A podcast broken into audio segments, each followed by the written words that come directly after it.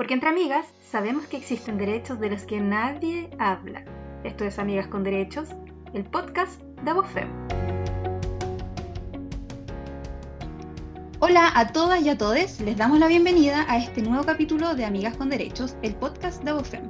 Mi nombre es Leonardo Santos, soy encargada nacional de proyectos y alianzas estratégicas de la Dirección de Comunicaciones de esta organización y en el capítulo de hoy hablaremos de derechos sociales con perspectiva feminista. Temona, ¿no? Temón. Para indagar más sobre esto, y porque estamos a días de votar, apruebo Convención Constitucional. Estoy con dos queens del derecho. Estoy con Queen eh, Florencia Pinto Troncoso, abogada, candidata a magíster en Derecho Público, directora de la Dirección de Estudios de Derecho Público de ABOFEM, Hola Flo, qué gustazo tenerte por acá. ¿Cómo estás? Bien, Leo, ¿cómo estás tú? Muchas gracias por este espacio. Estoy muy contenta y feliz de poder hoy día conversar sobre uno de mis temas favoritos. Bien, yo estoy bien, gracias. Aquí súper contenta, emocionada con tenerla a ustedes dos acá.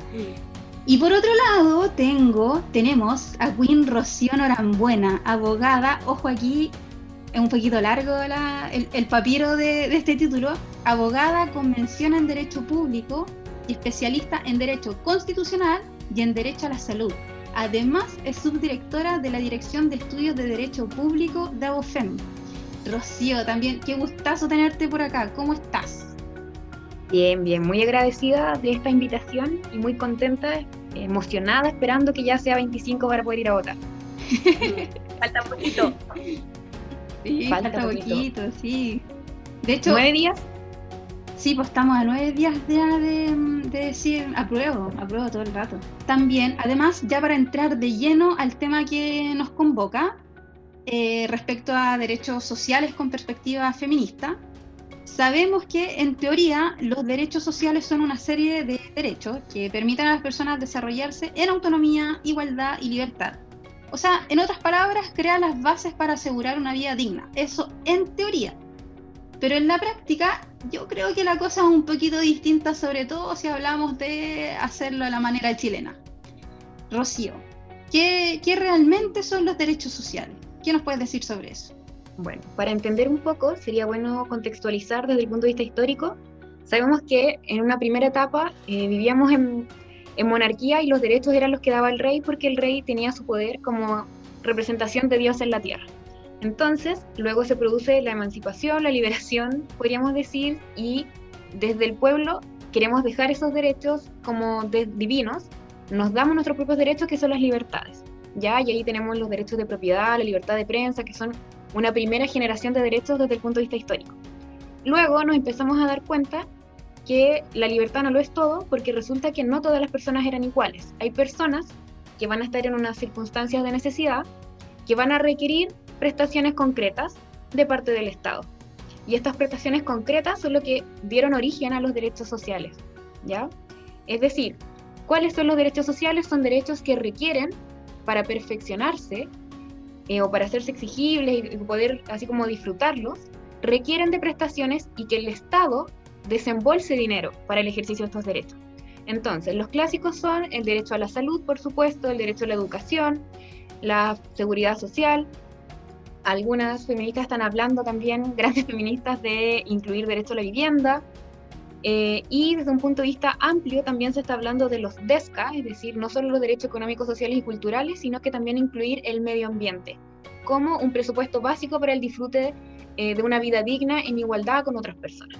Entonces, eso es a grandes rasgos lo que podemos entender por derechos económicos, sociales y culturales. Perdón, solo agregar que ahí en el tema del medio ambiente, no solo entender a las personas como sujetos de derecho que tenemos derecho a vivir en un medio ambiente libre de contaminación, como dice la actual constitución en el artículo 19, número 8, sino que también la naturaleza tiene derecho sobre nosotros, ¿verdad? A exigirnos que la cuidemos y esto sienta las bases de una economía feminista, ¿verdad? Y de un ecofeminismo, como se ha llamado. Solo quería agregar eso. Ya, entonces, para, para entender o para un poco aterrizar toda esta información. En el fondo, los derechos sociales son un poco todo lo que envuelve a una persona, tanto en su vida, desde su vida íntima a lo más macro eh, en términos de, de, vida, ¿o no? Claro, claro. podríamos como caracterizarlos como derechos que están enlazados a necesidades básicas, presupuestos materiales para un buen vivir. Ya entendemos que, eh, por ejemplo, acá empiezan a aparecer históricamente con el tema de la cuestión social, es decir, cuando el mundo obrero se da cuenta eh, que requiere prestaciones para poder tener acceso a una mejor educación, a una mejor salud, a mejores viviendas, a trabajos dignos. Entonces, los derechos económicos, sociales y culturales están enlazados a las necesidades de las personas. No es o tienen una lógica distinta a las libertades. Por ejemplo, la libertad de expresión. Yo tengo derecho a decir lo que pienso y poder expresarme, pero precisamente porque somos todos iguales y yo puedo emitir mi, opinión respecto a cualquier punto.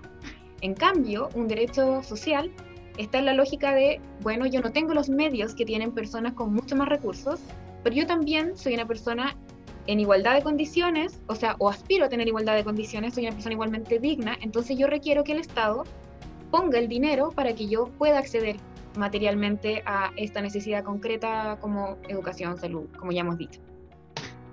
O sea que en el fondo es algo así como darle, asegurar a todas las personas, independiente del lugar donde nacen y las condiciones en las que viven, asegurar eh, que todas tengan el mismo, perdón, que puedan desarrollar o eh, llegar a un máximo potencial de desarrollo. Exacto, asegurar a las personas condiciones mínimas de un buen vivir. Mm, perfecto. Exacto. Y eso al final asegura algo que no tenemos en la constitución actual, que la constitución actual habla de la igualdad formal, ¿cierto? O sea, no habla de la igualdad formal, pero dice, los hombres y las mujeres son iguales ante la ley. Y esto es como una magia, así como que porque la constitución lo dice, listo, somos todos iguales y todas iguales ante la ley. Y la verdad es que sabemos que eso en un montón de leyes, que no da para hablarlo ahora en este podcast que tiene otro objetivo, ¿verdad? Pero las mujeres y los hombres no somos iguales ante la ley y sobre todo porque esa norma constitucional no reconoce la diversidad de mujeres y la diversidad de personas que habitan en el país, pueblo originario, migrantes, personas en situación de discapacidad, etcétera, etcétera, etcétera. Entonces, en ese sentido, lo que dice la RO es súper importante porque hay que avanzar hacia un concepto de igualdad sustantiva para asegurar, ¿verdad?, eh, los derechos sociales en una igualdad de condiciones materiales, que ellos se puedan concretizar y que uno los pueda exigir al Estado. Bien, Bien, a mí por lo menos me quedó ya más, más, claro de lo que tenía antes, porque tengo la impresión de que eh, se tiende a mm, confundir el derecho social con una especie de asistencialismo a las personas. Entonces, por lo menos ahora me queda un poco más claro. Ahora, Flo, desde el derecho en Chile, ¿cómo se ve actualmente el, derecho social? Porque entiendo que eh, la forma en cómo se ve el derecho social en Chile no es lo mismo que en otros países o hacia donde lo están llevando otras naciones, ¿o no? Exacto. Lo que pasa, Leo, es que en Chile los derechos sociales no están consagrados realmente en nuestra constitución, porque aquí hay que remontarnos a la idea de qué, modelo de Estado se entiende en nuestra constitución. Nuestra constitución plasma un modelo de Estado que es un Estado subsidiario. Esto significa que el Estado solo interviene, a pesar de que nunca dice la constitución que Chile tiene un Estado subsidiario, pero se subentiende de sus normas constitucionales y así lo han entendido varios constitucionalistas chilenos y chilenas. Eh, pero de este entendimiento del Estado que solo actúa cuando los particulares no pueden o no quieren intervenir, entonces el Estado es un Estado súper pequeño, es un Estado muy contrario a lo que nosotras estamos pensando desde ABOFEM, que es un Estado mucho más robusto. Por eso eh, la constitución actual que nosotros tenemos y que ya poquito tiempo de vida le queda, es una constitución que consagra, por ejemplo, eh, la libertad de elegir los padres el colegio para sus hijos, ¿verdad? En, vez de asegurar que haya una educación digna, una educación gratuita, una educación de calidad, una educación no sexista. Es decir, carecen del contenido social, económico, cultural y ambiental todos los derechos. Es por eso que no tenemos realmente derechos sociales, sino que lo que tenemos es más bien derechos civiles y políticos, que son derechos, como bien decía Larro, de libertad y de igualdad. También, por ejemplo, en el derecho a la salud, como por poner otro ejemplo, a lo mejor así lo entiende mejor nuestro público y nuestras auditoras y auditores, eh, el derecho a la salud. Es el derecho a elegir el sistema de salud público o privado. Eso significa que la Constitución entiende malamente, obviamente, que, em, como la canción de Rosalía, malamente, entiende malamente, ¿verdad?, que, eh, la, que uno puede elegir si va a FONASA o a ISAPRE. Y la verdad es que sabemos que eso no es así, porque las personas que no tienen los recursos necesarios, no pueden elegir otra cosa que no FONASA, o sea, son obligados a optar por eh, el Fondo Nacional de Salud FONASA. En cambio, las personas que tienen más dinero pueden optar por ISAPRE. Ellos sí, sí pueden optar. Entonces, eh, en ese sentido, necesitamos avanzar hacia derechos que estén construidos desde la óptica de un Estado garante, un Estado que eh, presta derechos y los protege. En el fondo, el Estado actual en Chile, gracias a esta constitución que ya está muriendo, em, lo que hace es darte la opción de elegir por A o por B, pero lo que no te hace elegir es si realmente... No te garantiza el derecho a sí mismo, sino que te garantiza el acceso al derecho supuestamente, ¿verdad? Pero la verdad es que sabemos que eso no es así, porque tú no le puedes reclamar, eh, por ejemplo, no puedo ir de recurso de protección porque tuve una salud indigna, fui atendida indignamente en un hospital público o en una clínica privada, da lo mismo, sistema público-privado, eh, sino que, perdón, sí, solo tengo como derecho a elegir si es que me voy a FONASO y SAPRE. Claro, lo que acaba de decir la Flo es muy importante porque nos lleva a un gran problema, un gran bache que tienen los derechos sociales en nuestra constitución actual que es precisamente que no están amparados por la acción constitucional de protección. Es decir, aparte de que están establecidos en una lógica mercadista y que tenemos un Estado subsidiario, además por razones económicas, al momento de que los genios que crearon esta constitución establecieran la línea de derechos que iban a estar protegidos por la acción constitucional, se estableció que como estos derechos requieren prestaciones del Estado constantemente para su ejecución, estos no van a estar amparados por la acción constitucional de protección. ¿Y qué consecuencia tiene esto? Que la gente no pueda ser justiciable ante los tribunales de justicia. Mm, entiendo, a mí por lo menos sin, yo no soy abogada, eh, pero sin ser abogada ya me llama a pensar, me da a entender de que en el fondo esto es como un trato entre, mm, entre vecinos, como como algo particular y que no es algo que eh, alguien más grande a ti o a, la clínica, al hospital, lo que sea, venga y te diga, sí, eh, efectivamente a usted le van a tratar la enfermedad que sea y en, condiciones óptimas, sino que me da a entender de que me están asegurando eh, yo si hay una escalera, una rampa, tener ese acceso solamente, pero si el edificio está recién curado o se llueve, da lo mismo, algo así. Exacto. Y eso es súper importante lo que tú estás diciendo, Leo, como en, lenguaje quizás no tan leguleyo como el que lo estoy diciendo yo, a pesar de que estoy tratando de ser lo más explicativa posible, pero súper importante porque se mercantilizan aquellos derechos que tienen una esencia de ser derechos económicos, sociales, culturales y ambientales, o eh, a grandes rasgos derechos sociales, como le llama la gente. Y no hay que olvidar que el 18 de octubre, que estamos a puertas del aniversario, ¿verdad? El 18 de octubre, el estallido social, la calle se comienza a manifestar, el pueblo chileno, las y los eh, ciudadanos y ciudadanas, migrantes y todas las personas que estuvieron protestando a lo largo y ancho de Chile, pidiendo derechos sociales, pidiendo mejoras en las AFP, pidiendo mejoras en la educación, pidiendo mejora en el derecho a la vivienda, lo cual se ha recrudecido ¿verdad? en esta pandemia, porque hay personas que no tienen buenas condiciones de habitabilidad, que tienen que coexistir con su, cohabitar, perdón, con su agresor, con su agresora. Eh, por lo tanto, es bien, es bien complejo el escenario y, y nuestra constitución no lo garantiza. Entonces la gente sola se empezó a dar cuenta, bueno, si seguimos con esta cancha que tenemos, que es la constitución de 1980, no vamos a poder cambiar nunca esto, porque cada vez que lo hemos querido cambiar, tenemos al señor Tribunal Constitucional, ¿verdad? Que nos dice, no, esto es inconstitucional. ¿Cierto? Entonces necesitamos no solo asegurar los derechos sociales, ¿verdad? Que es lo que estamos hablando en este capítulo, sino que también cambiar toda la otra parte de la Constitución, que es la parte de la distribución del poder, de las instituciones. En, comprender de manera distinta el Congreso Nacional, el Tribunal Constitucional, el Poder Judicial. Y por eso que cuando nosotros decimos, bueno, no solo recurso de protección, sino que hay que ampliar también el entendimiento, también el Estado tiene que empezar a construir vivienda. No más esta idea como de subsidio, ¿verdad? No más esta idea del subsidio en los colegios particulares subvencionados, que al final no garantizan buena calidad de educación. En fin, yo creo que es un temón y queda para mucho. Sí, así, así estoy viendo. Ya, y bueno, a mí yo creo que esto da para mucho más, pero ahora yo quiero ir con una pregunta incómoda, que yo creo que es la que se puede estar haciendo la señora en la casa, o no sé, personas ya de más avanzada edad que están un poco escépticas de todo este proceso. Muchas, yo particularmente he escuchado a muchas personas, mujeres eh, mayores ya, decir que, bueno, mejor diablo conocido que diablo por conocer. Y su, su pregunta generalmente es, bueno, ¿y hasta dónde habla muy bonito de sí, igualdad para todos, pero ¿hasta dónde la Constitución puede garantizar efectivamente los derechos eh, sociales? ¿O de qué forma eso que pretendemos que se escriba en la Constitución se transforma en realidad? Flo, ¿cómo crees tú que realmente se podrían garantizar los derechos?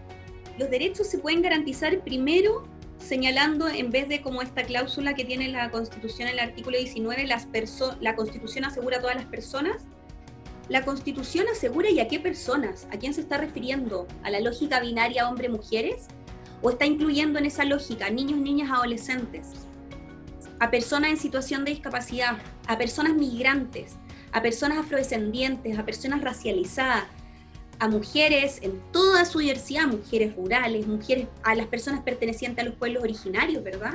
Y a las personas LGTBIQ entonces, eso es lo primero, reconocer la existencia de a quién le estamos consagrando los derechos. Tenemos la oportunidad histórica en esta constitución de poder empezar a escribir de cero, obviamente sin olvidar los tratados internacionales en materia de derechos humanos, pero podemos reimaginar todos los derechos sociales que nuestra constitución no tiene esa lógica, la actual no tiene la lógica de derechos sociales. Entonces, primero eso como de reconocer a quiénes se le aseguran los derechos. También entender como sujeto de derecho a la naturaleza, ¿verdad? Que era algo que yo decía al principio de, de este capítulo.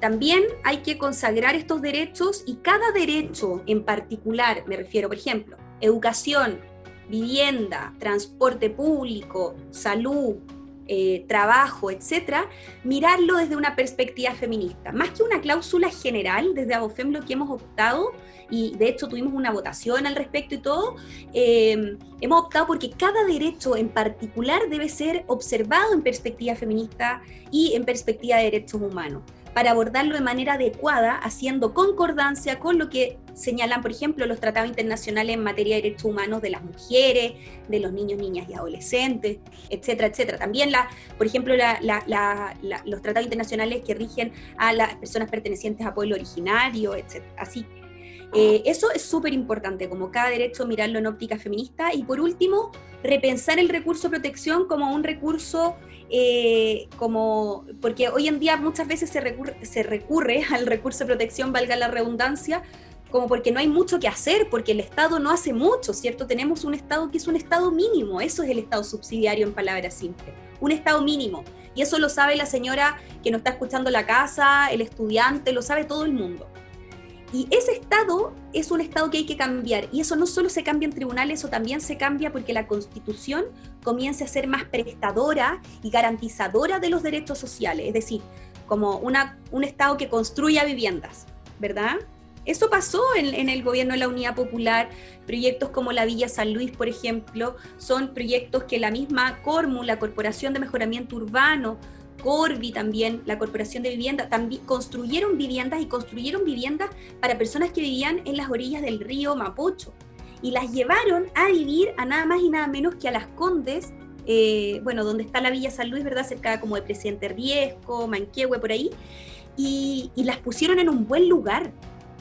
Y después, bueno, sabemos lo que pasó, los echaron de manera terrible ese lugar y necesitamos un Estado así, un Estado que construya casa, eh, un Estado que eh, dé educación, no que municipalice la educación, porque eso sabemos que genera desigualdades tremendas entre los municipios con recursos como Vitacura y recursos, eh, municipios muy pobres, como por ejemplo en el sur, Padre Las Casas, Alto Hospicio, Pozo Almonte en el norte, ¿verdad? O acá en Santiago también Pedro Aguirre Cerda, etcétera, La Pintana.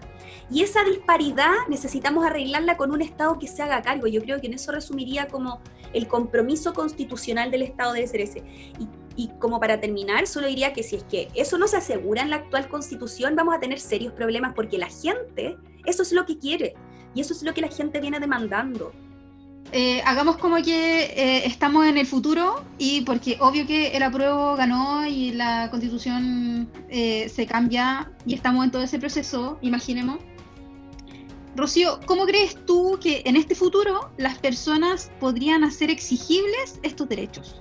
Mira, lo primero es como lo que parecería saltar a la lógica, si tenemos claro lo que acabábamos de decir, que la acción constitucional no los contemplaba, un primer mecanismo que también acaba de mencionar Florencia es incluirlos en la acción constitucional de protección. Pero eso no se termina allí.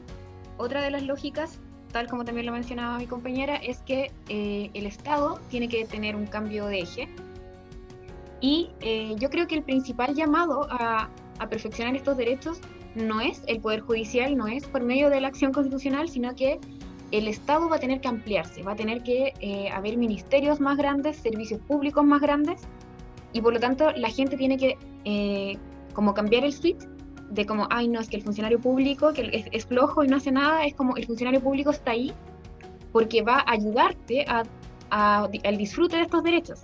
Por ejemplo, el derecho a la salud, si uno lo piensa, eh, uno, hay distintos mecanismos que uno podría pensar en esta nueva constitución, por ejemplo, un sistema de salud único y no binario, no poder elegir entre público o privado, o que si hubiese subsidiariedad fuera subsidiario el particular, pero que los fondos fuesen eh, principalmente al sistema público.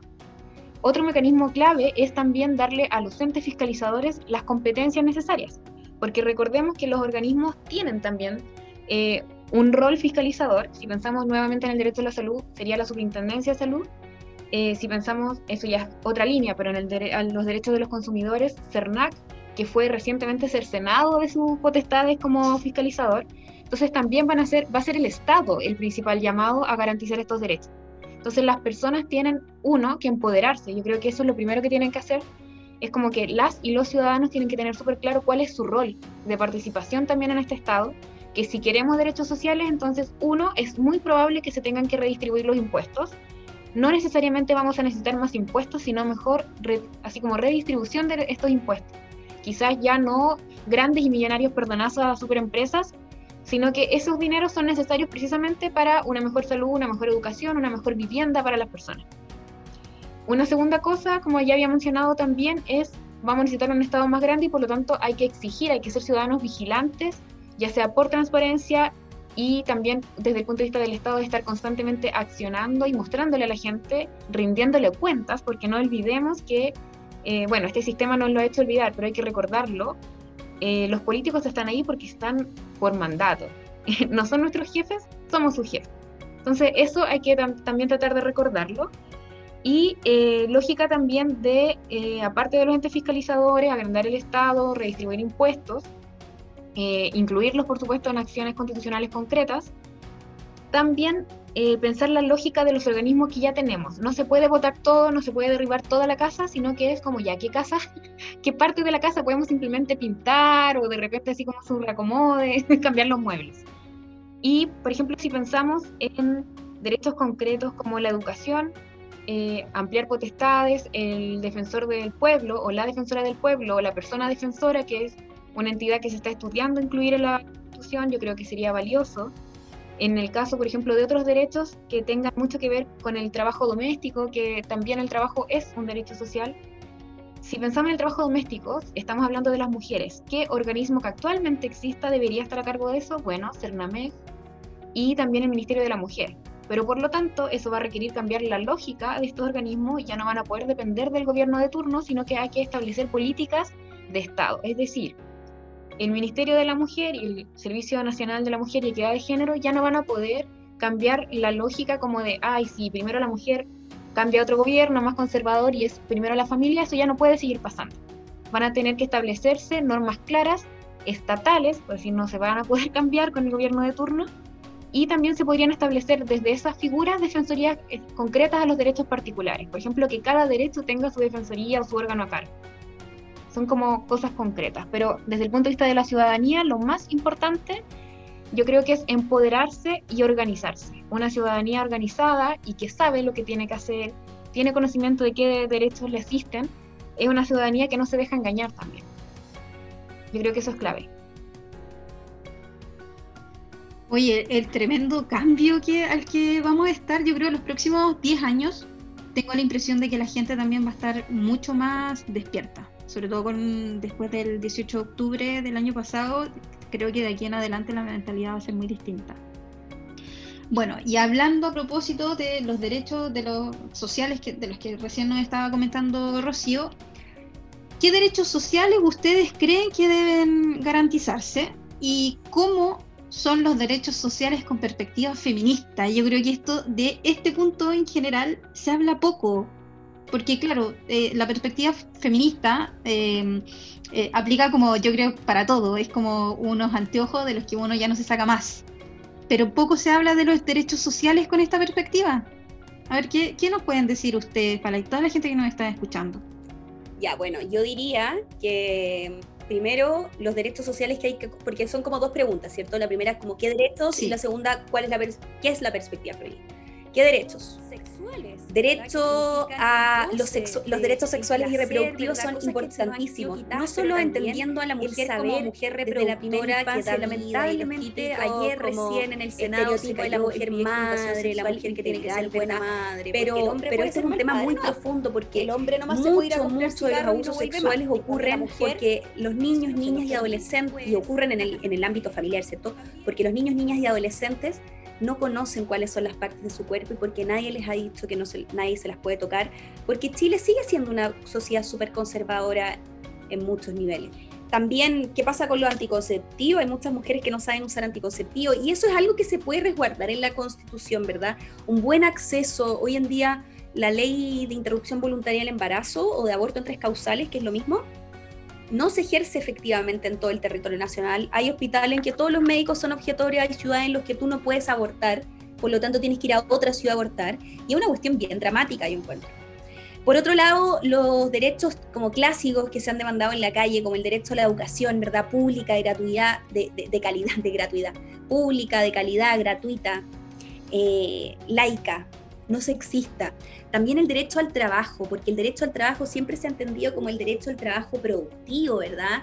Que, sigue muy esta lógica de las constituciones sociales del siglo XIX, ¿verdad? Que es como, tengo derecho a tener seguridad social en el trabajo, a, eh, prestaciones, ¿verdad? Que me paguen mis previsiones, o tengo derecho a estar en un ambiente seguro, la ley de la silla, ¿verdad? Que tiene que haber una silla, ¿verdad? Que son como leyes de la, de la época de la cuestión social en Chile todo eso, pero ¿y quién habló de las mujeres? ¿Quién habló de la mujer que para que ese hombre pueda ir a trabajar a la fábrica, donde tiene pésimas condiciones laborales y todo lo que ustedes quieran, pero ¿quién habla de esa mujer que tiene que cocinar la comida, que tiene que tener la casa calentita, que tiene que hacer las camas, que tiene que lavar ropa, sábanas, que tiene que cocinar? ¿Quién habla de ella? Ese trabajo es invisibilizado y ese trabajo por muchos años se ha dicho que es por amor, pero no es amor, es trabajo. Y las mujeres muchas veces cuando salimos al mundo laboral tenemos que asumir esta doble carga laboral. Es decir, por un lado, trabajamos, por ejemplo, nosotras como abogadas, ¿verdad? Con la, con la RO trabajamos como abogadas, pero llegamos a la casa y tenemos que hacer las labores que como por el sexo nos corresponden, ¿verdad? Por el género nos corresponden, como se dice. Eh, y eso es una visión súper anticuada y hay que avanzar hacia la corresponsabilidad parental. Otro derecho que creo que es importante y que es un derecho que a mí me llama la atención y que lo estoy investigando de hecho, es el derecho a la vivienda adecuada, que está consagrado en Tratado Internacional en materia de derechos humanos, pero que no tiene una correlación en Chile. De hecho, nuestra constitución nunca habla de la palabra vivienda, ni tampoco adecuada, así como tampoco habla de pueblos originarios. Pero eh, ese es un derecho súper, súper importante por lo que te decía antes, que en pandemia, con el confinamiento, nos damos cuenta que necesitamos un hogar adecuado para vivir, ¿cierto? Con condiciones de habitabilidad, de seguridad, de paz, etcétera, etcétera. Y eso no está asegurado en la actual constitución. Vemos como muchas personas fueron eh, echadas de sus casas por los arrendadores, ¿verdad? Porque no podían seguir pagando los arriendos, como ha aumentado la cantidad de personas en situación de calle en esta pandemia. Por lo menos acá donde yo vivo eh, se ve mucho y es terrible, ¿verdad? También otro derecho que creo que es importante, el derecho a la salud digna y a una vida digna y el derecho del buen vivir, que es esta idea de que no solo nosotros tenemos derechos sobre la naturaleza, no solo los animales humanos somos como quienes podemos poseer derechos, sino que también el reino vegetal, la flora, la fauna, ¿verdad? Nuestra naturaleza puede ser cuidada, los minerales. Hay que dejar atrás esa lógica extractivista que nos ha hecho depredar nuestros territorios que nos ha hecho que ríos que eran llenos, llenos de agua, hoy en día pasa con suerte un hilito de agua. Y, bueno, en general todos, todos los derechos ir pensándolo en esta perspectiva feminista. Y como para terminar, quizás la Rome puede complementar más, la perspectiva feminista, desde mi juicio, es esta idea que tú decías y también leo, que es como ponerse los lentes de género, porque cuando uno se pone los lentes de género se ve otro derecho, otra realidad, y eso lo dijo Alda Faxio y creo que es súper interesante empezar a, mirar cómo todo está construido desde una lógica androcéntrica, cómo se ha invisibilizado el género en el derecho y en toda la sociedad, en la economía, etc. cómo, por ejemplo, las veredas son construidas para el andar promedio de un hombre. ¿Sabían eso? Porque los hombres van siempre como sin nada, en cambio las mujeres vamos con el coche, con la mochila, con la cartera y con el mudador de la guagua, y con la guagua en brazo más encima, porque a veces la guagua no quería estar en el coche. Y eso es empezar a mirar la realidad con perspectiva feminista. También es pensar cómo vamos a construir una vivienda adecuada para las mujeres. Vamos a seguir haciendo cocinas que son pequeñas, en que la mujer solo cabe ella y que así nos puede haber verdadera corresponsabilidad. Vamos a seguir educando a las personas solo leyendo textos de hombres. Porque es verdad, no solo en las universidades, también en los colegios se lee pura literatura masculina prácticamente. ¿Qué mujeres leyeron ustedes en el colegio? Muy pocas, muy pocas. ¿verdad? Porque los hombres son los que escriben la historia y los hombres son los de los que nosotros tenemos que estudiar, son los grandes literatos, siendo que hay mujeres muy interesantes que uno puede leer. Así que eso yo diría como. Y qué, interesante, sobre todo lo que lo último que dices respecto a la perspectiva feminista, y que yo en lo particular he escuchado que no pocas personas me han dicho que, ay, pero no, es que estos son, ay, no sé, detalles, algo así, como por ejemplo, lo que decías de la cocina, de la casa a medida de la mujer y no del hombre promedio. Eh, pero qué, impresionante que aunque sean detalles, que ahora lo ejemplificamos como detalle, el impacto, el, el, gran impacto que pueden tener en la vida de las personas, sobre todo cuando se tienen hijas, hijos, adolescentes, el gran impacto que pueden generar a futuro en la vida de esas personas porque van a influir también en el mundo. Y la forma en cómo ellos vieron su infancia fue la forma en que aprendieron cómo se vive. Entonces, si ven ah, que todo el trabajo se lo lleva la mujer, desde el trabajo remunerado fuera de la casa al trabajo eh, no remunerado dentro de la casa, esa va a ser la visión que tienen de vida y va a ser el modelo que van a buscar también como de adulto a futuro y que van a incidir también de esa forma en otras personas. Ahora, eh, Rocío, ¿tú qué, nos puedes decir sobre todo esto a propósito de los derechos sociales que tengan que garantizarse y, sobre los derechos sociales con perspectiva feminista, que es como lo más importante y lo que nos convoca ahora? Mira, para no extenderme tanto, porque en realidad la Fluo lo hizo excelente, yo creo que es importante plantearnos dos ideas respecto de los derechos económicos, sociales y culturales.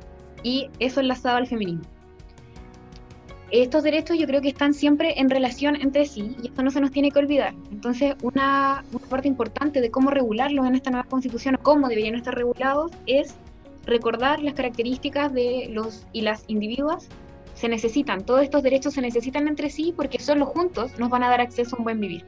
Entonces, algo clave para mí es que estén como relacionados, conectados y enlazados en esta constitución, que se comprenda, y yo creo que eso es muy importante, ojalá que en nuestra constituyente tengamos a las y las y los indicados que sepan de derechos fundamentales y tengan súper claro que son eh, se pueden se van relacionando un derecho con otro. Y eso también va, va a impactar en cómo se tienen que regular.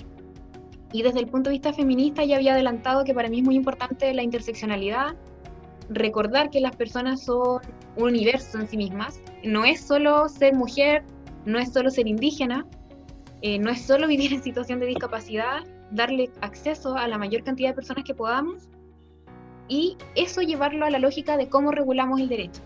Me gusta mucho la idea de la dignidad, porque siempre hablamos de la dignidad, pero parece un concepto vacío, ¿ah? como la dignidad humana es el origen, la fuente y la justificación de todos los derechos fundamentales, pero yo creo que si le diéramos algún contenido, a mí me gusta mucho la idea como de Amartya Sen o como de simplificarlo, en que la dignidad es reconocerse en el otro.